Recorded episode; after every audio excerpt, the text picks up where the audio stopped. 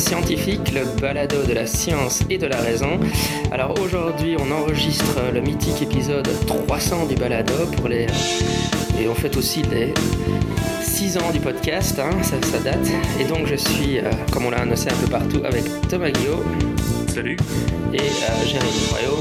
Salut. Voilà, qui, qui m'ont donné un coup de main ces derniers derniers mois, ces dernières années, euh, pour euh, aussi bien Septico Pub que, que, que, pour le podcast. Et euh, on va discuter d'un sujet, mais av avant qu'on attaque le sujet, je voulais quand même dire que Jérémy a mis au point une, une équipe, une équipe informatique qui ont fait un super boulot sur le site web, avec euh, Jérémy comme leader du groupe, je crois, -hmm. et puis Claude Coiseau, le sceptique du Québec, enfin l'incarnation des sceptiques du Québec, qui habite à Berlin. Et euh, le dernier, c'était Xavier Ristat. Xavier Ristat. De signification. Ouais. De signification, ouais. Et à trois, bah, je crois que la plupart des auditeurs du podcast ont pu voir le, le super site web qu'ils ont fait. Moi, j'y suis pour rien parce que j'y connais rien en informatique. Merci, Jérémy. voilà, alors sinon, on va parler. Donc, euh, comme d'hab, on, on, a pris un article sur le blog Septum de Thomas Guillot. Euh, et donc, euh, on a décidé de discuter à trois de l'article qu'il a traduit qui s'appelle Quand l'épreuve se retourne contre vous. Et. Euh, cet, article en fait fait référence euh, au Debunking Handbook en anglais ou précis de réfutation. Il a été tra traduit par le Cortex. Cortex. Euh, et on va parler de tout ça alors. Et donc, euh, quand l'épreuve se retourne contre vous, je ne sais pas, Thomas, est-ce que tu te souviens, parce que ça, doit dater un peu de comment qu'est-ce qui t'a amené à, à, traduire cet article? Alors, ça date du 28 janvier 2015, donc c'est pas tout, tout récent. Mais bon, comme d'habitude, c'est un peu en parcourant les, les, les liens euh, sur Facebook, dans mes feeds euh, RSS, que je lis des articles qui sont sympas. Et alors celui-là m'a bien parlé parce que, euh, ben, en tant que sceptique, on a toujours un petit peu l'habitude de. de... J'ai oublié de dire, on a du public. Le public Ah oui. Ouais Public de n égale 3. Ça fait qu'on est 6 quand même. On est 6, dont 3 du public, mais bon. euh, oui, donc je disais, ça, me parlait bien parce qu'en tant que sceptique, enfin, euh, si on est un petit peu euh, activiste, on, va dire ça comme ça, on aime bien dialoguer, discuter, essayer de réfuter les, désinformations qu'on rencontre un peu partout. Et puis là, ce que l'article raconte, c'est qu'en gros, on risque de faire plus de mal que de bien. Et donc je me dis, ça c'est intéressant, il faut le partager, donc je l'ai traduit. Euh, L'article originel s'appelle When Evidence Backfires, euh, traduit, euh, pardon, écrit par Simon Oxenham. J'imagine que ça se prononce comme ça. Et donc qui en fait... Donc il, il, écrit sur quelques, quelques études qui ont été faites, quelques expériences qui ont été faites sur euh, la façon dont des gens peuvent réagir à euh, de la désinformation et surtout à la façon dont cette désinformation est euh, corrigée, en tout cas, où une correction est proposée. la première étude qu'il cite est une étude qui parle de, la vaccination, donc un sujet qui est assez brûlant dans le milieu sceptique. Et l'étude en question, en fait, demandait à des participants de, répondre à des questionnaires pour connaître leur position par rapport au vaccin. Et puis euh, ensuite, on leur donnait différentes informations dont le but était de, réfuter des mythes sur le vaccin. Il y avait quatre types de, de réfutation. le premier était un site euh, web du, CDC, donc le, Center for Disease Control, euh, donc un, un, une agence euh, aux États-Unis qui donc qui s'occupe de faire des études et de des, conseils en matière de santé publique pour le gouvernement. Euh, donc un site web qui reprend des, informations et des mythes et qui, les, euh, qui essaie de les réfuter. Euh, une fiche d'information qui provient toujours du CDC euh, décrivant le, le vaccin rougeole, l'oréon, rubéole, les effets adverses, etc. et alors deux types un peu plus particuliers où des, des, histoires personnelles ou des photos d'enfants atteints de maladies sont expliquées. Et en gros, les, les résultats sont pas très bons puisque dans aucun des cas, euh, l'information n'a pu permettre d'augmenter l'intention des parents de vacciner. Euh, donc même, même des images montrant les, enfants atteints de maladie ou les histoires personnelles, les choses qui sont en général un peu plus émotionnelles et qui parlent plus aux gens, n'a pas permis donc d'augmenter l'intention de vacciner. donc ça veut dire qu'en gros, on peut faire ce qu'on veut, il n'y a rien qui va permettre aux anti-vaccins d'augmenter leur intention de, vacciner, ce qui n'est pas du tout une bonne nouvelle pour les sceptiques. Euh, c'est un petit peu euh, négatif comme conclusion. Il y a, d'autres articles qui vont un petit peu dans des sens différents. Le, en fait, le sujet n'est pas euh, absolument clair. ça, c'est la première étude citée il donne d'autres, liens euh, qui ne sont pas liés à la vaccination, mais euh, par exemple euh, à des sujets plus politiques comme le, fait que l'Irak possède des armes de destruction massive et, et que donc certains groupes de participants dans une étude, alors qu'on leur donnait des informations disant que l'Irak n'avait pas d'armes, eh bien ce groupe malgré tout continuait à croire et ça, même, ça, avait même augmenté leur, leur croyance dans cette désinformation. Donc l'article raconte ses études et puis il fait référence effectivement à la fin euh, au Debunking Handbook, euh, qui était un, euh, un, manuel, donc il a été traduit d'ailleurs en français, donc précis de réfutation. L'original, donc l'article original est de John Cook et Stéphane, comment on prononce ça? Lewandowski. Le, Lewandowski. Lewandowski. Bon, avec un, nom de type polonais qu'on ne sait pas bien mm. prononcer.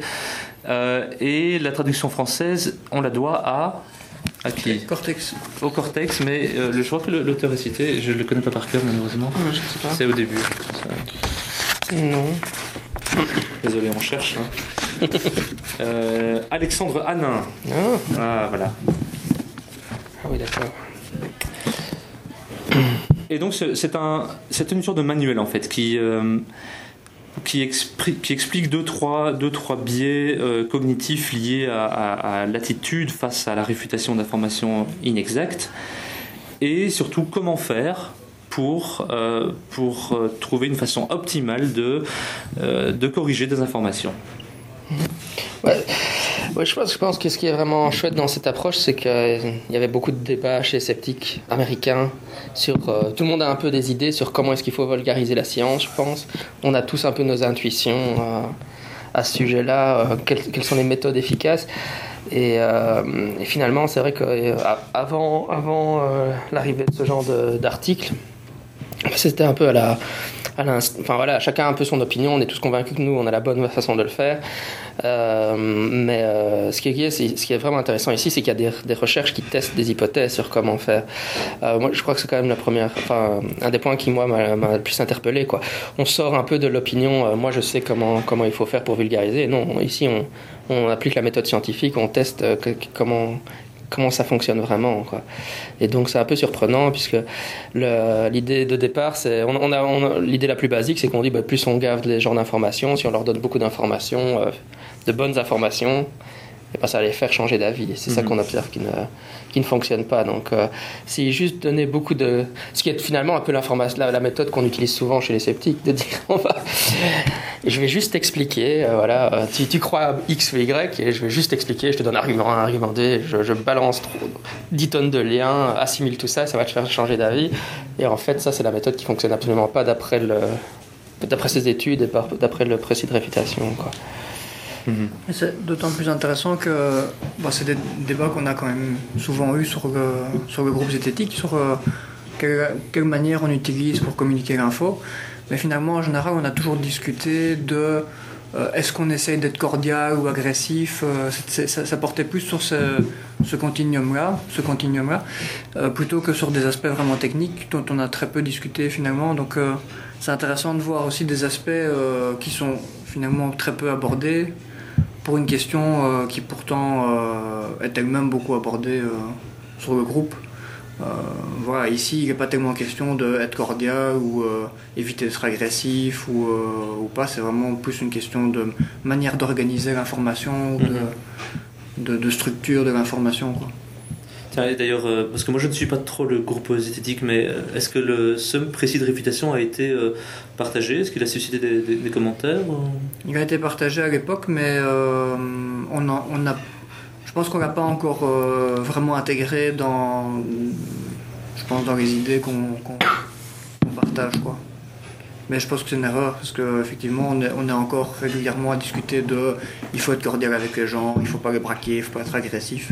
Mais on discute peu de la manière d'organiser l'information qu'on donne en fait. Mhm.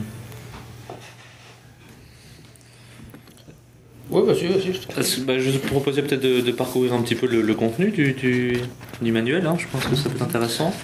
Je trouve qu'il est, il est plutôt bien structuré. Euh, J'y vais? Oui, vas-y. Ok. Donc en gros, euh, comme tu l'as dit au, dé- au départ, le, premier point que, s'attache à démontrer le, manuel, c'est que effectivement donner plus d'informations, ça ça marche pas très très bien. Euh, il suffit pas de, dire que c'est faux et de dire ce qui est vrai pour que les gens changent d'avis tout à coup. Euh, même si tu as des bons arguments pour le faire, il y a euh, pas mal de, biais cognitifs qui sont en jeu. Et, euh, et donc le manuel parle de notamment l'effet boomerang, donc ce qui s'appelait le backfire effect euh, dans l'article original que j'ai pas su traduire, mais donc l'effet boomerang c'est très bien. Et dans cet effet boomerang, il euh, cite trois, trois façons par lesquelles le boomerang donc retourne, retourne chez soi. Le premier, c'est la familiarisation. Euh, ce qui est très simple à comprendre, c'est un peu comme en publicité, on dit qu'il n'y a, pas de- il y a pas de mauvaise pub. hein. Toute bu- pub est, bonne à prendre. Ben, ici, Juste peut-être pour préciser, le Ouais. c'est finalement qu'en en, en luttant contre un mythe, au lieu de lutter contre le mythe, on le renforce. on le renforce, c'est ça. Voilà, voilà. Donc, oui, voilà, il y avait, il y avait trois, trois façons. Donc, la familiarisation, c'était. Voilà, donc euh, euh, que le, le simple fait de mentionner le mythe permet de, de le renforcer dans la mesure où il est retenu par, euh, euh, par la, personne qui on, avec qui on discute. Euh, et donc c'est un effet boomerang qui, est documenté par euh, diverses recherches. euh, dans lesquelles, euh, en fait, la plupart des expériences qui sont faites euh, et qui sont décrites dans le manuel ici partent euh, du même, euh, d'une même étude de base qui a été faite en euh, 88 et euh, donc il s'attachait à démontrer ce, fait-là que quand on corrige une information, ben, ça ne fonctionne pas toujours bien.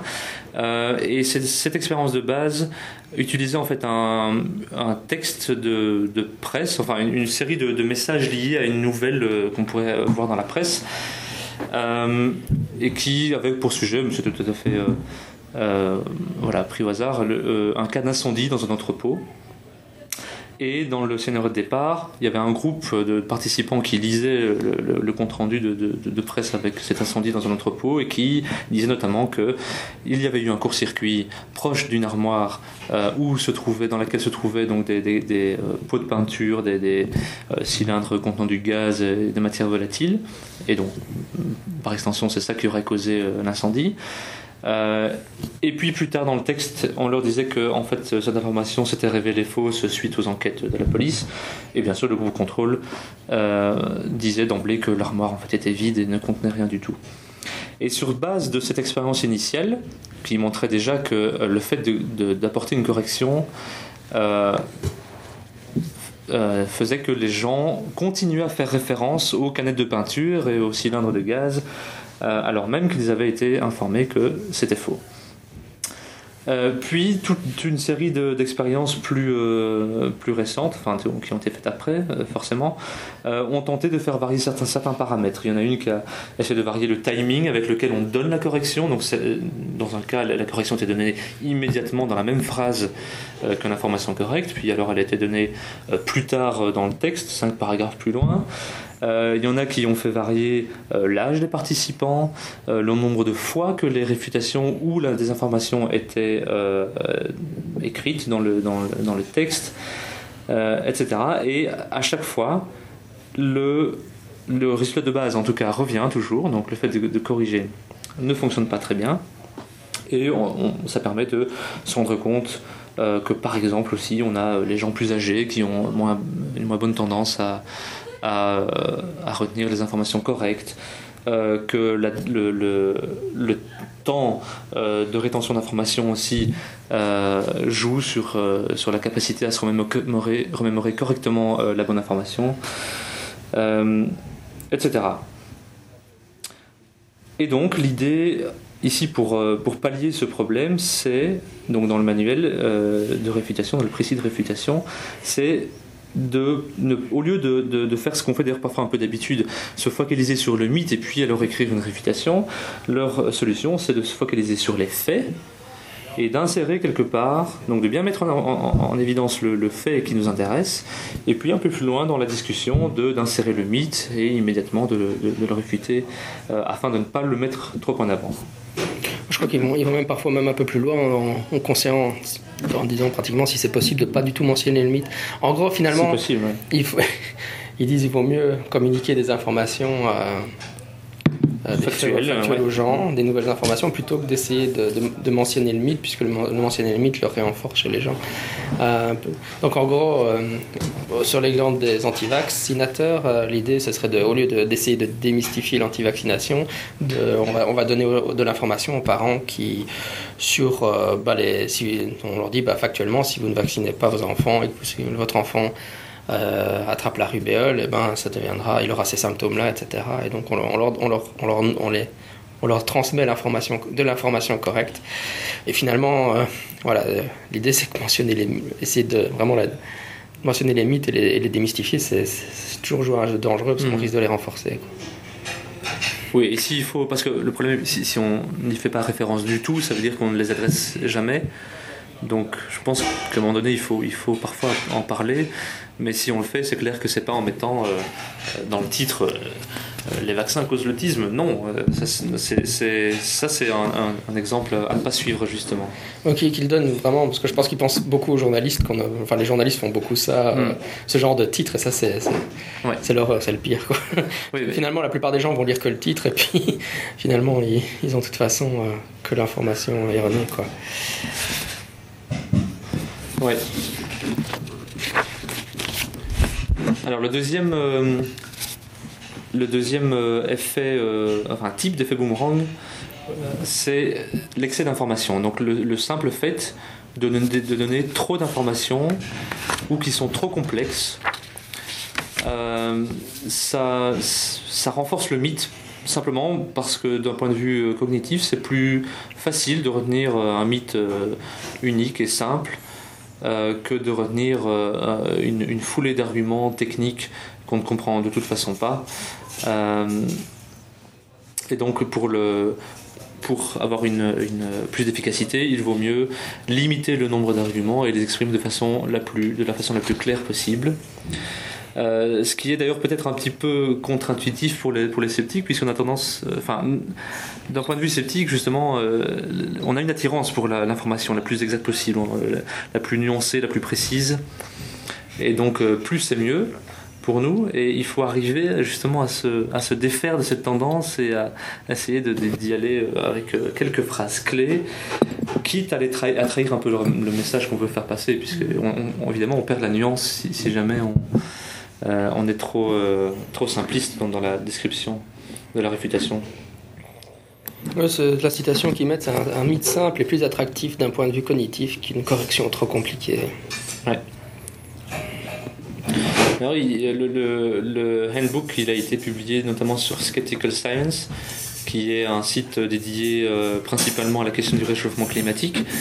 Et euh, ils, donc ils ont, euh, je pense, je lis pas beaucoup beaucoup Skeptical Science, mais je pense qu'ils ont appliqué à, peu près les, principes euh, décrits dans le manuel, et notamment sur cette question-là, dans leurs articles, ils ont plusieurs niveaux de, technicité, si on peut dire ça comme ça, à propos des articles. Et il y a des, niveaux plutôt basiques avec du langage simple, un niveau intermédiaire puis un niveau avancé qui va à chaque fois de plus en plus loin dans l'information. Ce qui veut dire qu'on peut, choisir un petit peu le niveau d'information qu'on veut, ce qui permet donc euh, à la fois de respecter euh, euh, le, commentaire du manuel qui est d'avoir des informations simples et, pas trop nombreuses et, de, et qui permet de satisfaire aussi les, les gens qui ont envie d'une information plus technique. Ça, je trouvais ça vraiment super. Mm. Et comme exemple qu'il donne, c'est voilà, l'information basique et c'est juste au cours de ces dernières décennies de réchauffement climatique, le Soleil et le climat ont évolué dans des directions opposées. Puis c'est tout quoi. C'est vraiment une information factuelle très simple. Euh, voilà ce que ce qu'il faut retenir. oui, tout à fait. malheureusement, on peut pas cliquer sur le niveau intermédiaire ou avancé pour l'exemple, sinon on aurait, on aurait, vu les autres, mais, mhm. euh, mais l'idée générale est, et appliqué. Ça, c'est effectivement intéressant. Mais bon, évidemment, là, il faut un peu les moyens si on veut faire ça. Mm. Est-ce que ça veut dire qu'il y a une mise en page aussi des sites web qui doivent tenir compte de ça Ça, c'est pas forcément évident. Hein. Et alors, la dernière, la troisième, troisième effet boomerang, qui est peut-être un des plus importants d'ailleurs, c'est euh, celui qui touche à la vision du monde. Donc tout ce qui est un peu plus euh, idéologique. Et euh, là, c'est probablement ce qui, ce qui en général freine le plus dans les discussions. C'est que la plupart du temps, les sujets sensibles sont aussi des sujets où tu prends une, une position qui est d'un point de vue politique ou, de, ou sur euh, je sais pas, la, liberté de santé. On, trouve beaucoup ce, genre de mots-clés euh, chez les anti-vaccins ou d'autres, d'autres euh, pas avocats, ça c'est en anglais, mais d'autres défenseurs. défenseurs voilà, de, des médecines alternatives, c'est la, défense de la liberté de santé. on doit être libre de choisir les médicaments qu'on veut et et euh, donc, quelque part, ils, vendent leur position euh, sous un jour un peu idéologique qui est celui de la, santé, euh, de, la liberté pardon, thérapeutique.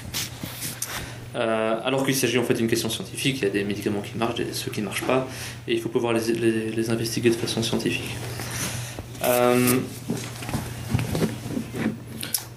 Ouais, donc là, pour toujours les citations, parce que les citations sont pas mal qui mettent eux-mêmes en exergue. Hein. Chez les personnes dont les opinions sont profondément enracinées, les contre-arguments peuvent avoir pour seul résultat de les consolider un peu, encore, euh, un peu plus encore. Ouais. Et, euh, il y avait d'ailleurs une étude qui montrait que, je ne sais plus sur quelle problématique c'était, si c'était le réchauffement climatique ou l'autre. Ou les armes. Euh, ah oui, avec les armes, vas-y, vas-y. La même dont on parle, mm. mais oui, il y en avait une sur les, les armes. L'étude consistait à euh, fournir à des, euh, des gens dont on connaissait les orientations politiques sur la question des, armes, du port d'armes à feu, etc. Donc on leur donnait un choix de différentes sources à lire, mais de telle façon que euh, l'orientation idéologique de la source était clairement identifiable. Donc, par exemple, il y avait des textes qui venaient du site web de la NRA, donc la National Rifle Association, le, site qui défend le port d'armes, euh, tandis qu'une autre venait de la, euh, les citoyens contre les armes, etc. et la tendance, la tendance qui est une tendance hyper importante et qui nous affecte tous, c'est que les gens vont plutôt aller chercher, vont plutôt aller lire des informations qui vont dans, dans leur sens. C'est ce qu'on appelle le biais de confirmation. C'est probablement, je crois, euh, un des biais les plus importants, euh, cognitifs les plus importants qu'on rencontre, c'est celui de chercher l'information qui, euh, qui, nous, qui réconforte nos, nos, a priori.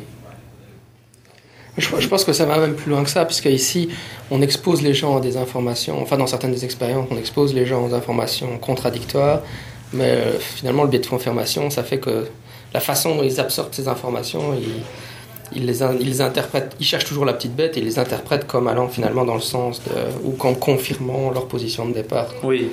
Ou alors, il y a le pendant du biais de confirmation qui est le biais d'infirmation, où ils, dépensent beaucoup plus de temps et de ressources à, aller réfuter point par point les infos qui vont pas dans leur sens. Ouais, ce qui est un peu ce qu'on fait aussi. Enfin, moi, j'ai parfois ce, sentiment-là, moi-même, quand je commence à lire des, articles. tu es en train de nous dire que tu es un être humain, en fait. Exactement. Mais c'est pour ça que c'est très important de le préciser, parce que c'est vrai que ce sont des, effets qui nous affectent tous, euh, biais de confirmation, biais d'information. Et euh, il faut en être conscient, et le fait même d'en être conscient permet de, de, le corriger en partie, enfin, en tout cas d'essayer de, de le corriger.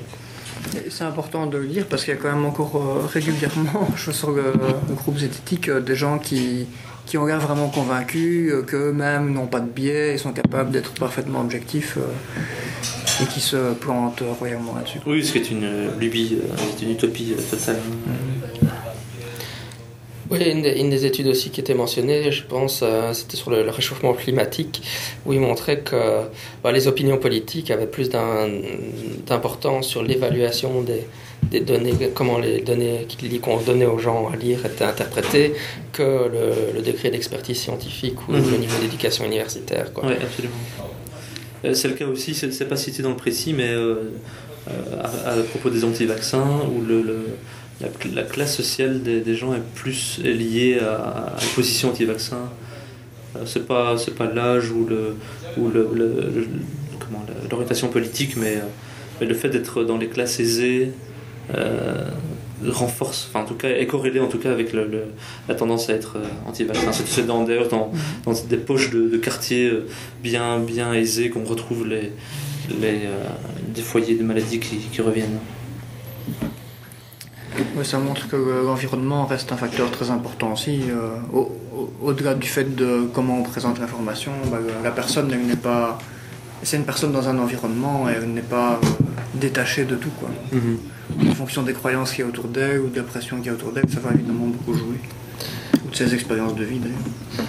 Donc ici, il suggérait, ce que je trouvais vraiment intéressant, c'est qu'il suggérait que euh, on pouvait en fait euh, essayer d'être moins menaçant, enfin pour faire passer l'information, être moins menaçant vis-à-vis de la vision des gens, monde des gens, euh, soit en, dans certaines, enfin il parlait de manipuler en fait l'affirmation de soi. Donc on demandait aux gens d'écrire des choses qui leur tiennent à, à cœur. Donc on on les, on les faisait se sentir plus confiants. On les flatte. On les flatte. et alors, ils sont plus réceptifs à l'information qu'on leur donne. Ou aussi euh, enfin, euh, être euh, manipulé le vocabulaire pour que le vocabulaire n'invoque pas des choses qui soient conflictuelles dans la vision du monde de la personne. Mhm. Euh, ce, qui est, vraiment des choses intéressantes. Ouais. Il cite d'ailleurs l'exemple pour le réchauffement, climatique de, parler de compensation carbone plutôt que des taxes carbone, parce que le mot taxe pour des, euh, conservateurs, ça a une connotation extrêmement euh, péjorative et, ça, parlera moins bien. Il y a par contre une phrase sur laquelle je ne suis pas d'accord dans le précis. Elle dit ceci L'affirmation de soi et le choix de la formulation ne sont pas des techniques de manipulation des esprits c'est quand même de la, c'est la rhétorique. Quoi. c'est elle, elle, continue quand même en oui, Elle donne au fait une chance d'être entendue. Oui, oui. Euh. C'est vrai, mais ça reste, ça reste, une technique au peu de manipulation, mais pour éviter un mal, quoi, pour éviter un problème. De toute façon, toute méthode de communication est une technique de manipulation. Oui, c'est ça. Fondamentalement. Ce mot manipulation, il, a, il, est un peu, il manque de pertinence. En fait. Oui, c'est ça. Oui. À partir du moment où tu influences l'autre, c'est une manipulation. C'est ça. Mais c'est pour ça que je trouvais que la phrase n'était pas tout à fait bienvenue. Oui, c'est un peu un jugement moral sur certaines influences qui seraient manipulatoires et pas d'autres. Oui, c'est ça. C'est probablement dans, que, que, ce qui juge manipulatoire, c'est ce qui, ce qui, ce qui, ce qui n'est pas positif pour la personne qu'on a en face de nous, ça serait une manipulation. Alors ce qui est pour son bien, ça ne, ça ne serait pas. Voilà, voilà. Euh, et alors, dernier point, avant, de, avant que le, précis euh, offre une, euh, une, une, solution toute faite pour, pour, pour, écrire un bon article de, réputation, on ne sait pas encore si c'est efficace parce qu'au fait, tu as, tu as dit qu'il y a beaucoup d'études. C'est vrai que le manuel se, se base sur beaucoup d'études qui montrent les problèmes liés à, comment tu acceptes la réputation. Il y en a beaucoup moins sur l'efficacité des solutions qu'il propose. il y en a un peu, mais. mais euh, ça reste encore à, démontrer. D'ailleurs, de, quand date euh, ce, précis au fait? 2011, c'est possible Je sais pas si. Moi, c'était pas si vieux, hein, mais je n'ai pas la date. 2011, première publication novembre 2011. Enfin voilà, donc ça veut dire que c'est pas si vieux, il y a encore de la, du temps pour, euh, pour évaluer l'efficacité des, de la méthode proposée. Mais donc avant d'arriver à cette méthode, euh, euh, le, dernier point sur lequel le précis insiste, c'est sur le fait de ne pas, de, ne pas se limiter à réfuter et donc à, supprimer une, une, information fausse, mais également à fournir, à remplir le, le, trou euh, cognitif par, par une explication alternative. ce qui est d'ailleurs un problème que, qui avait été soulevé ici quand quand on a eu la conférence sur les rhétoriques de la conspiration, mm. euh, où en gros, euh, le, je pense qu'il y avait une question dans le public à ce moment-là sur le fait euh, que quand on, quand on veut essayer de réfuter une conspiration, on ne fait que retirer des, informations, euh, déconstruire un modèle, mais jamais en proposer un nouveau qui, qui est plus cohérent. En fait, euh, quand on veut réfuter, bah oui, la carte d'identité dans le truc de Charlie Hebdo, c'est une bête coïncidence. Mais, et là, on est tout à fait en dehors justement de ça, ce qui veut dire qu'on ne peut pas appliquer partout ce genre de méthode, malheureusement. Mais là où on le peut, euh, l'idée est donc de chaque fois donner à la place, de remplacer donc le mythe qui aurait été supprimé par la réfutation, le remplacer par euh, une explication alternative qui bien sûr a du sens, qui est, euh, qui est plausible, qui explique les caractéristiques des événements, etc. Je, enfin, tu, viens de le dire, mais c'est vrai que moi je trouve aussi que c'est un des points qui est vraiment pas si évident que ça en fait, de, toujours pouvoir proposer une, une, une information. Euh, par, exemple, dans un des sujets qui m'intéresse, les, expériences de mort imminente. finalement, euh, quand on peut dire à l'heure actuelle, on n'a pas encore un bon, on n'a pas de, de, bon modèle explicatif de comment les, morts les expériences de mort imminente sont générées par le cerveau en train de mourir. Euh, mais les, les, gens disent, bah, enfin c'est toujours les fameuses fausses dichotomies, quoi. Donc, donc ça prouve les, mm. le fait qu'on va au paradis. Moi, j'ai toujours envie de dire non. Enfin, je veux dire, j'ai juste envie de dire aux gens, ben non, en fait, vous devriez pas croire que ça prouve que qu'on va au paradis ou que les gens vont au paradis, mais en même temps, je peux je peux pas fournir une explication ouais. alternative convaincre, enfin voilà, qui peut. Euh, et, et, finalement, moi, ça me pose pas tellement de problème de ne pas pouvoir je, je, fournir cette explication contradictoire, mais euh, enfin, c'est juste pour donner un exemple où je pense que c'est pas toujours, on n'a pas toujours sous la main une, une, explication alternative comme ça, et, finalement, on a juste envie de dire aux gens, ben non, c'est pas parce qu'on n'a pas cette explication alternative que votre explication tient la route ou, ou qu'elle vaut quelque chose, ou qu'elle explique quelque chose réellement. Quoi. Oui, c'est tout le problème. Oui, évidemment, on préfère un, un modèle euh, faux qu'un modèle incomplet. Et, voilà, et par, dans certains cas, dans beaucoup de cas, on propose des modèles incomplets. En fait, tu, tu parles de, de, ça, mais c'est vrai aussi en euh, peut-être. Je connais moins le monde de la parapsychologie, mais il y, y, a des, probablement des, des, des expériences qui ont des sortes d'artefacts statistiques -hmm. et où l'explication que tu donnes c'est un artefact statistique un, un, coup de malchance quoi, ou, ou de chance qui le dit mais euh, ou, ou, alors un sujet que, qui, qui me parle beaucoup dans l'homéopathie euh, où, où euh, quelqu'un qui, qui, qui, en prend et qui, qui y croit va dire mais oui mais moi j'en ai pris et ça, ça marche. Et qu'est-ce qu'on a à lui donner pour dire oui ça marche mais bon c'est pas ce que tu crois. C'est à cause d'autres effets euh, mais c'est pas vraiment l'efficacité. C'est pas facile d'aller fournir l'information mmh. manquante même quand on la connaît, parce que parfois c'est complexe, et alors on tombe dans l'autre problème où on va donner beaucoup beaucoup d'arguments, ou alors parfois on la connaît pas tout simplement. Mmh. Voilà, on rentre un peu dans, dans le débat, mais j'avais parce qu'au début tu as, as, mentionné le premier article où ils disent que fournir des informations aux gens euh, ne fonctionnait pas. Euh, sur les maladies. Mmh. Mais on, a, on, a, on, avait, on avait trouvé deux articles et l'autre avait proposé une autre étude où là finalement en fait ça fonctionnait de fournir. Moi par exemple pour l'homéopathie, moi j'ai tendance à, quand je débat sur l'homéopathie, ben, euh, j'ai le fameux site euh, What's the Harm hein, mm -hmm. quel, est le, quel est le danger mm -hmm. j'ai mes liens qui sont prêts et puis chaque fois je dis ah ben voilà ça, ça c'est un bébé de 6 mois qui est mort euh, de déhydratation parce que ses parents ont soigné l'homéopathie et puis voilà je dis vous voyez que l'homéopathie c'est dangereux c'est plutôt sous cet angle que je l'attaque en disant mm -hmm. les, les, risques liés à l'homéopathie euh, plutôt que d'essayer de, de contre-argumenter. Mais ici, la littérature finalement était contradictoire sur l'efficacité oui. de cette méthode-là. Oui, c'est vrai. Euh, oui, pour être plus précis, donc il y avait un autre article euh, donc comment qui s'appelle euh, comment argumenter avec avec des anti-vax, des anti-vaccins. Donc c'est basé sur une étude assez récente qui, qui euh, a à peu près la même approche que celle que j'avais décrite au début, qui, qui donne euh, des, des prospectus euh, qui. qui ouais, j'avais même souligné le passage. Ouais, vas -y, vas -y. donc le, ils avaient trois groupes. Donc dans le second groupe, ils donnaient de l'information qui soulignait les risques liés aux, aux, aux maladies, donc rubéole, etc. Ça incluait des histoires des parents dont les enfants avaient attrapé la maladie et des images des enfants qui avaient souffert de ces maladies et euh, des informations concernant les conséquences de ces maladies sur le développement des enfants. Et euh, voilà. Et donc, il y avait un troisième groupe qui était euh, contrôle. Hein. Et Eh ben, dans cette expérience-là, euh, ils ont trouvé que la seconde intervention, donc donner ces informations, avait changé de manière positive l'attitude des, parents vis-à-vis -vis de la vaccination. Quoi. On n'attaquait pas leurs croyances dans l'antivax, on leur donnait de l'information diagonale sur les risques des maladies liées à ces vaccins. Ouais. Et ça fonctionnait. Alors que dans l'autre étude, ça fonctionnait pas. Oui, parce que c'était la même chose. Hein. Ils recevaient aussi une histoire personnelle oh, euh, d'un enfant hospitalisé, des images d'enfants atteints de ces maladies, et ça n'avait pas fonctionné. Donc bon, ça veut dire que la, la, la recherche n'est pas, bah, comme, comme souvent dans des sujets complexes comme ça, la recherche n'est pas absolument claire sur les effets euh, et ce qu'on peut euh, attendre.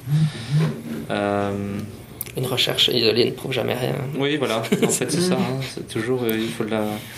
Il faut des réplications. L'échantillon était peut-être différent aussi, c'était peut-être pas le même genre, il y avait d'autres variables qui entraient en jeu dans un groupe et pas dans un autre. Peut-être, oui. J'avoue que le, je n'ai pas été creusé en détail euh, ces exemples-là. Parce qu'après, je pense pas que par exemple le groupe des antivax, ce soit des gens qui soient très homogènes, il y a certainement euh, pas mal de variabilité intergroupe aussi là-dedans. Mmh. Je crois qu'on arrive. Euh Alors, conseil pour faire une communication efficace Anatomie d'une réfutation réussie. C'était quoi dans l'original? Ah, je On n'a pas, mais de toute façon, il parle toujours de debunking. euh, ce qui est un choix intéressant, parce que du côté des tenants euh, de beaucoup de choses, le debunking, des tenants du paranormal, le mot debunking est perçu avec horreur, tandis qu'ici, dans ce, dans, dans ce livre, ils assument le debunking comme un terme positif. Quoi. Et il y a parfois, enfin là, je me, je, je me connais un peu, mais c'est vrai, il y a une tendance, certains sceptiques qui disent, il faut pas utiliser- nous, on fait pas du debunking, en fait. Ouais, il y en a d'autres qui disent, il faut, il faut assumer le debunking, c'est quelque chose de positif, en fait. Et Ouais. ici, ici, on est vraiment dans cette, dans cette perspective. Hein. Ouais. Débunker, démystifier, hein, c'est quelque chose de positif. Ouais. Ouais. Moi, je suis tout à fait pour. Personnellement, d'ailleurs. euh, C'est des débats engagés. Je- c'est perçu différemment par différentes communautés, ça c'est marrant. Donc ici, euh, comment il dit? Bon alors, euh, et donc c'est un résumé de ce qu'on vient de dire. hein. Des faits centraux, une réfutation doit insister sur le fait et non sur le mythe. Ne présenter que les faits essentiels pour éviter l'effet boomerang par excès d'information. Donc ça c'est un des défauts des sceptiques. hein. Pas multiplier par l'information, vraiment être se concentrer sur l'information, pas sur le mythe, et peu d'informations mais efficace. Quoi. Euh, des avertissements explicites. Chaque fois qu'on parle d'un mythe, on va l'annoncer euh, avant. Attention, je vais dire quelque chose de faux. et euh, proposer une explication alternative. Toute lacune créée par la réfutation doit être comblée. Voilà. Et euh, utiliser un maximum de graphiques. Oui, ça on n'en a pas, parlé, c'est vrai, mais, mais les... enfin, ça, ça rentre dans l'idée de, de présenter des informations complexes de façon simple. Un graphique peut contenir parfois de- beaucoup d'informations, mais de façon très simplifiée. Et alors, il y a un exemple, je pense qu'on peut lire l'exemple, il est bien, je trouve. À part qu'il y a un graphique qu'on ne pourra pas expliquer comme ça à l'audio, mais, On peut. mais plus ou moins.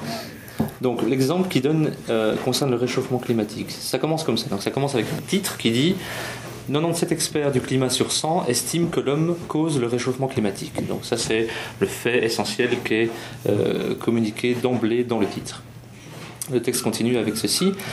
Plusieurs enquêtes indépendantes montrent que 97% des spécialistes du climat, publiant activement dans des revues scientifiques à comité de lecture, pensent que l'homme cause le réchauffement climatique. Donc on insiste encore une fois sur le fait euh, dans le paragraphe initial. Euh, juste après ce paragraphe, il y a un petit... c'est pas vraiment un graphique, mais c'est euh, un schéma qui représente euh, des, petits, des petits bonshommes euh, pour montrer ce que c'est 97%. Et on- il y a- il y a- J'imagine qu'il y a une centaine, oui, centaine de, de- de petits bonshommes dessinés avec 97 qui sont verts et 3 qui sont dans une autre couleur pour montrer que 97% c'est beaucoup. Donc un graphique qui représente l'information de façon claire et assez évidente. Le texte continue. Outre cette virtuelle unanimité, des académies nationales des sciences du monde entier reconnaissent le consensus sur le réchauffement climatique d'origine humaine tel qu'il est exprimé par le groupe d'experts intergouvernemental sur l'évolution du climat, le GIEC. On insiste encore une fois donc sur le fait. On arrive maintenant à l'avertissement.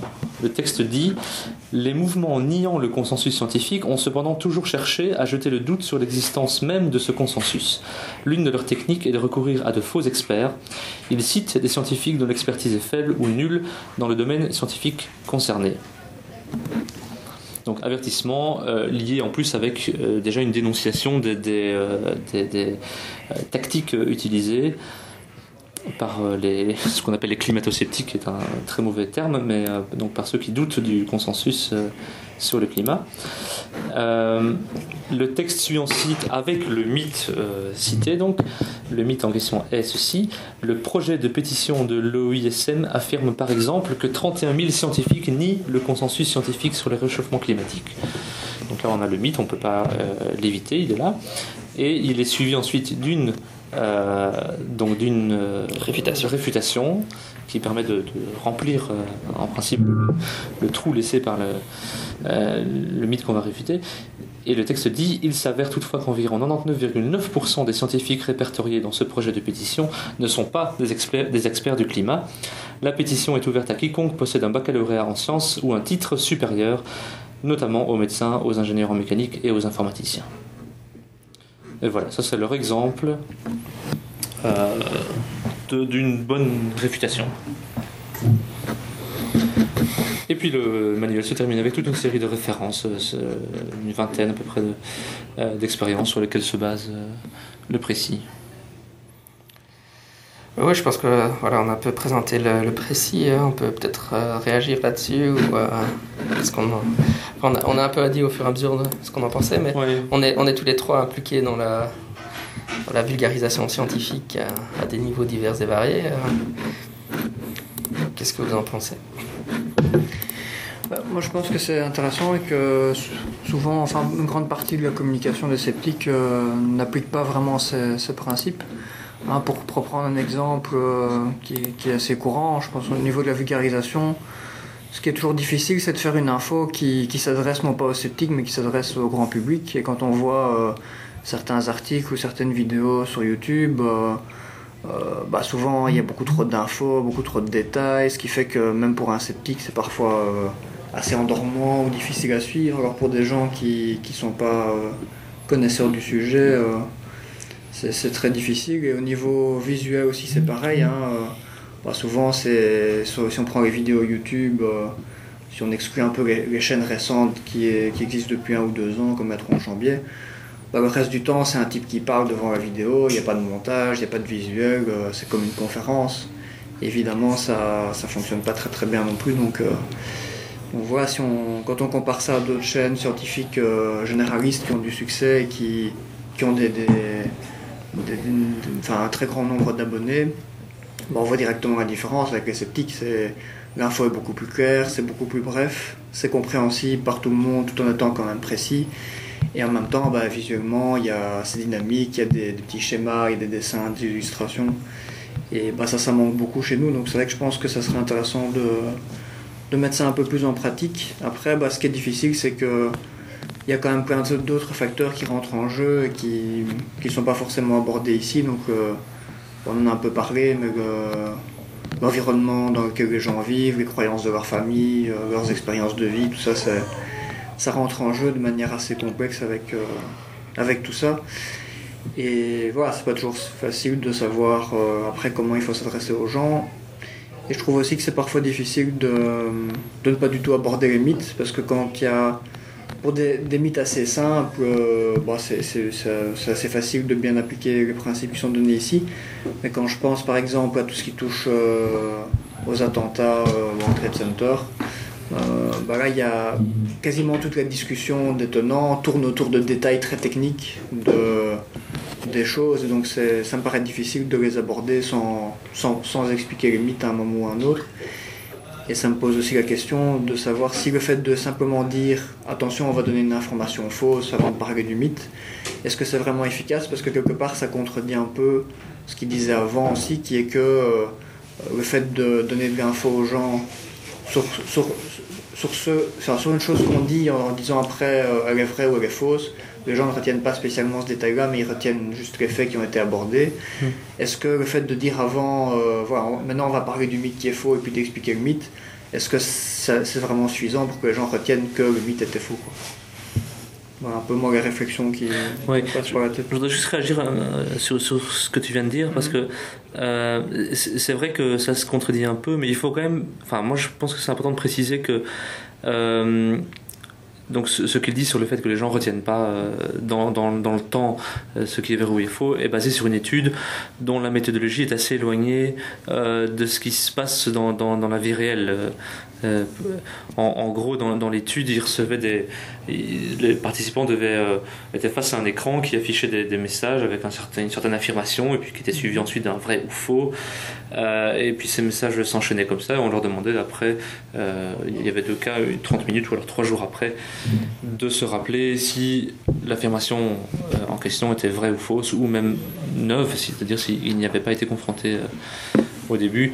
Euh, c'est quand même un, quelque chose qu'on ne rencontre pas vraiment dans la vie réelle quand on lit des articles, euh, enfin sauf, si on lit que les titres euh, des, articles effectivement, mais mais donc, à quel point est-ce qu'on peut transposer le, cas d'expérience à, un article qui contient en principe un contexte, un auteur qu'on connaît peut-être, on sait bien d'où il vient ou quelle est sa tendance euh, personnel, euh, euh, des explications supplémentaires. Donc voilà, je, c'est juste une précaution, voilà, c'est une précaution que, que, je voudrais mettre. Enfin, c'est juste, c'est un problème récurrent en psychologie cognitive euh, d'avoir des tâches pas forcément on dit très écologiques quoi. Ça ressemble pas vraiment à, Hmm. à des situations de vraie vie.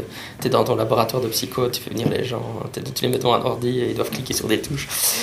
C'est- je- euh, voilà, Voilà, Ouais. c'est c'est- c'est un problème qu'on peut voilà Oui, qui est généralisé de, en, Ouais, en euh, en général, pour éviter le problème, il faut aller chez des sociologues ou des anthropologues. Alors, Oui, ils, sont plus sur, euh, ils sont plus écologiques, forcément, par définition. Non, mais alors du Euh, coup, pour euh, isoler euh, l'effet qu'ils veulent voir, ils doivent inclure Voilà. euh, Si t'as- 40 000 personnes. en fait, ouais. voilà, on vient de résumer la problématique. Ouais. faut choisir. Entre les, faut, faut choisir. on ne sait pas à quel point c'est généralisable. non, mais bon, c'est c'est un début de preuve au moins. Mais ça montre quand même que le problème est complexe. mhm. Il n'y a pas de. Voilà. Oui, et puis, puis comme je le disais au début de l'intervention ici, euh, je trouve que c'est quand même bien qu'il y ait de la preuve, enfin, de, de tentative de tester expérimentalement plutôt que juste de l'opinion. Absolument. sinon, Oui, tout à fait. On a vite tendance, moi je sais comment faire, et Ouais.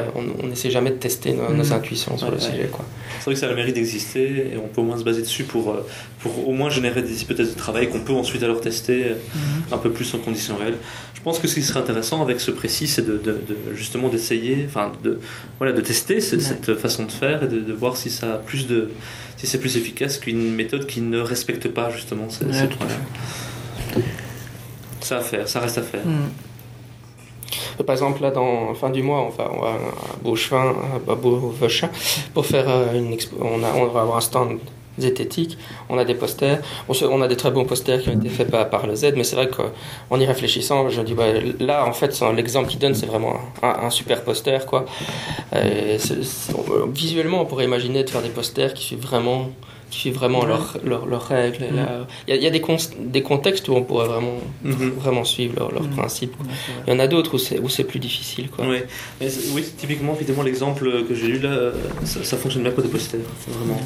Ça a peut-être pas assez d'informations pour des articles un peu plus poussés, mais des, oui, effectivement, des posters ce serait idéal.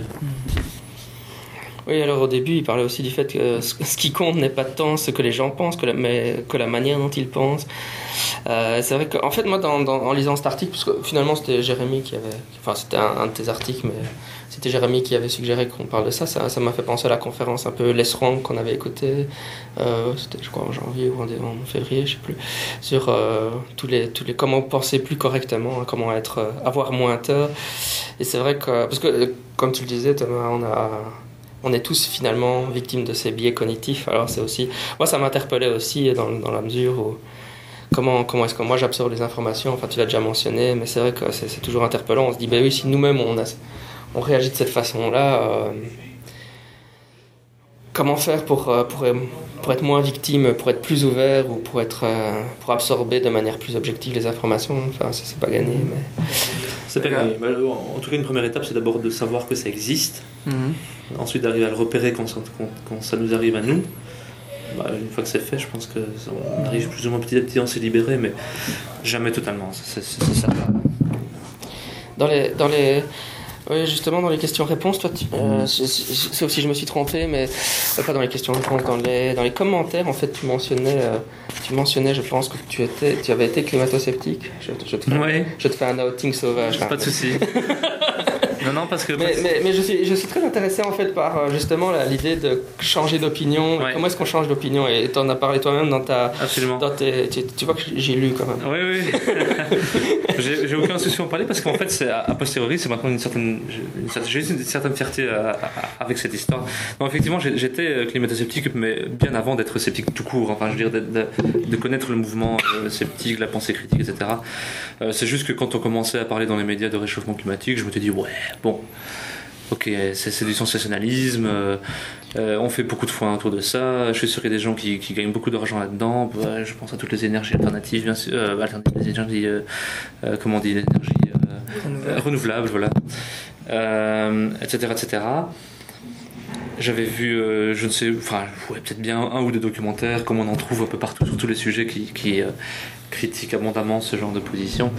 Et puis, euh, je ne sais pas vraiment comment ça s'est passé, euh, parce que j'étais toujours pas dans le, vraiment impliqué dans le mouvement sceptique quand j'ai commencé à changer d'avis, mais c'est. Juste une petite dire sur Ouais. ça. Je trouve que, parce que tu parlais des, de l'environnement. Et moi, ce que je trouve souvent, c'est que c'est vrai qu'on on, se forge très rapidement une, une opinion finalement. Hein. On lit un article, on voit un petit documentaire, euh, et très vite, euh, ah bah oui, j'ai une opinion sur le sujet. Et à partir de là, ça commence à biaiser nos, euh, nos raisonnements. Alors que finalement, c'était une des choses que je m'étais fait comme réflexion en lisant tout ça, c'est que finalement, on se forme souvent nos opinions beaucoup trop rapidement. Beaucoup alors, trop vite. Alors qu'on n'a pas, on pas, on n'a pas encore fait les étapes. Et, et, alors après on fait les étapes, mais comme on a déjà formé une, une pré-opinion qui biaise notre lecture des données, c'est problématique. C'est beaucoup plus laborieux ensuite pour. Euh, euh, D'ailleurs c'est un petit peu comme ça qu'ils introduisent le précis de réfutation, c'est en disant une information vraie ou fausse, peu importe, une fois qu'elle est entrée, une fois qu'elle est neuve, qu'elle est entrée dans le cerveau, c'est très difficile de, de, en sortir. Mais, enfin bon, pour revenir à, mon histoire euh, personnelle. Euh, sans tout à, tout à fait me rappeler comment ça s'est passé, c'est, je crois, en discutant simplement avec des gens dont qui, je pense, travaillaient dans le domaine et qui m'avaient dit oui, quand même, euh, les preuves sont de plus en plus claires. Et, euh, et, donc le doute a été installé chez moi en me disant bon, peut-être que je me suis trompé. Et puis, euh, et, puis le cheminement s'est fait tout seul. Et, et, puis je sais pas, j'ai, en en découvrant un peu le milieu sceptique et en, apprenant de plus en plus à justement ne pas avoir d'opinion personnelle, finalement c'est un peu ça euh, vers lequel j'essaie de tendre, euh, et à reconnaître aussi euh, l'expertise, surtout quand il y a un consensus mondial. Ben je, voilà, j'ai changé d'avis. Et puis et voilà, et puis je suis content d'avoir changé d'avis. en fait, j'ai pas, pas tellement changé d'avis, j'ai supprimé un avis en fait. Mmh j'ai pas d'avis sur, le, sur beaucoup de sujets. Je, ne fais que suivre ce que les experts euh, disent en, avec l'assumption, le, le présupposé que si on doit suivre un avis, il vaut mieux suivre celui des experts. Voilà. Des bons experts. En gros, c'est ça, des bons experts. Ouais. ce qui, ce qui, ce qui non, mais ça veut dire que c'est pas si facile parce qu'il faut déjà arriver à reconnaître qui sont des, bons experts. Donc le problème est, jamais tout à fait supprimé, mais euh, euh, je sais pas. Mais c'est vrai que tu dis quand même, tu vois, que tu as rencontré des, des, gens qui étaient des gens qui travaillaient dans le domaine, donc qui étaient pour toi des gens de référence, des, des, autorités, qui, enfin, des gens à qui tu avais finalement confiance, qui t'ont tenu un discours qui, t'a, qui, a instillé le doute chez soi. mais ce sont, et je pense que je dois le dire, mais ce sont des gens que j'ai rencontrés ou euh, soit en, en, face à face ou alors par internet. Euh, d'abord dans un contexte tout à fait différent. Tu vois, ce qui permettait aussi, ce que je veux dire par là, c'est que ça permettait d'avoir d'établir une relation de confiance d'abord sur un sujet qui n'avait rien à voir. Je pense que c'était sur la musique à la base. Et on en est venu à parler de sujets d'autres, dont ça. Et, comme je, voilà, cette relation était déjà établie, tu vois, c'est pas comme si j'arrivais déjà euh, mmh. d'emblée avec une confrontation avec quelqu'un qui est pas d'accord avec moi, euh, ce qui, à mon avis, est beaucoup moins. Bah, tu vois, alors là, c'est. Ouais, tu vois, sur, sur notre travail en tant que sceptique, c'est évidemment chaud parce que ça veut dire, voilà, si on, si on agresse les gens, enfin, en gros, euh, finalement, c'est plus par la bande, en, devenant amis avec des gens, pour d'autres raisons qu'on peut les influencer. Ben ouais, ouais. Je pense que ça, je pense que ça rejoint une partie du, du précis quand il, euh, quand il, quand il parle de la self-affirmation, enfin de l'affirmation de soi là. Donc, c'est le fait d'avoir cette relation de confiance. Euh, le fait, c'est quelque chose qui fait qu'on développe peut-être une amitié ou en tout cas un état, un état d'esprit plutôt positif qui permet ensuite d'aborder des sujets de façon plus objective. Super, moi je pense qu'on a atteint les 50 minutes, la barre fatidique des 50 minutes, mais on peut avoir un mot de la fin. Jérémy, un mot de la fin. oh la pression. moi, en tout cas, ça me, ça me donne envie d'essayer d'œuvrer un peu plus pour, euh, pour faire connaître ces principes et voir si on peut pas les, appliquer un peu plus dans la pédagogie. Euh, sur le groupe zététique notamment. Je pense que ça serait intéressant de pouvoir en tout cas tester un petit peu euh, et de sortir de toujours dire simplement il faut être cordial, il faut être sympa, il faut pas braquer les gens, les agresser. D'essayer d'aller un peu plus loin que ça et de voir un peu ce que ça donne. Très bien. Voilà, c'était Scepticisme Scientifique, le balado de la science et de la raison. D'ici là, la sceptique sceptiquement vôtre.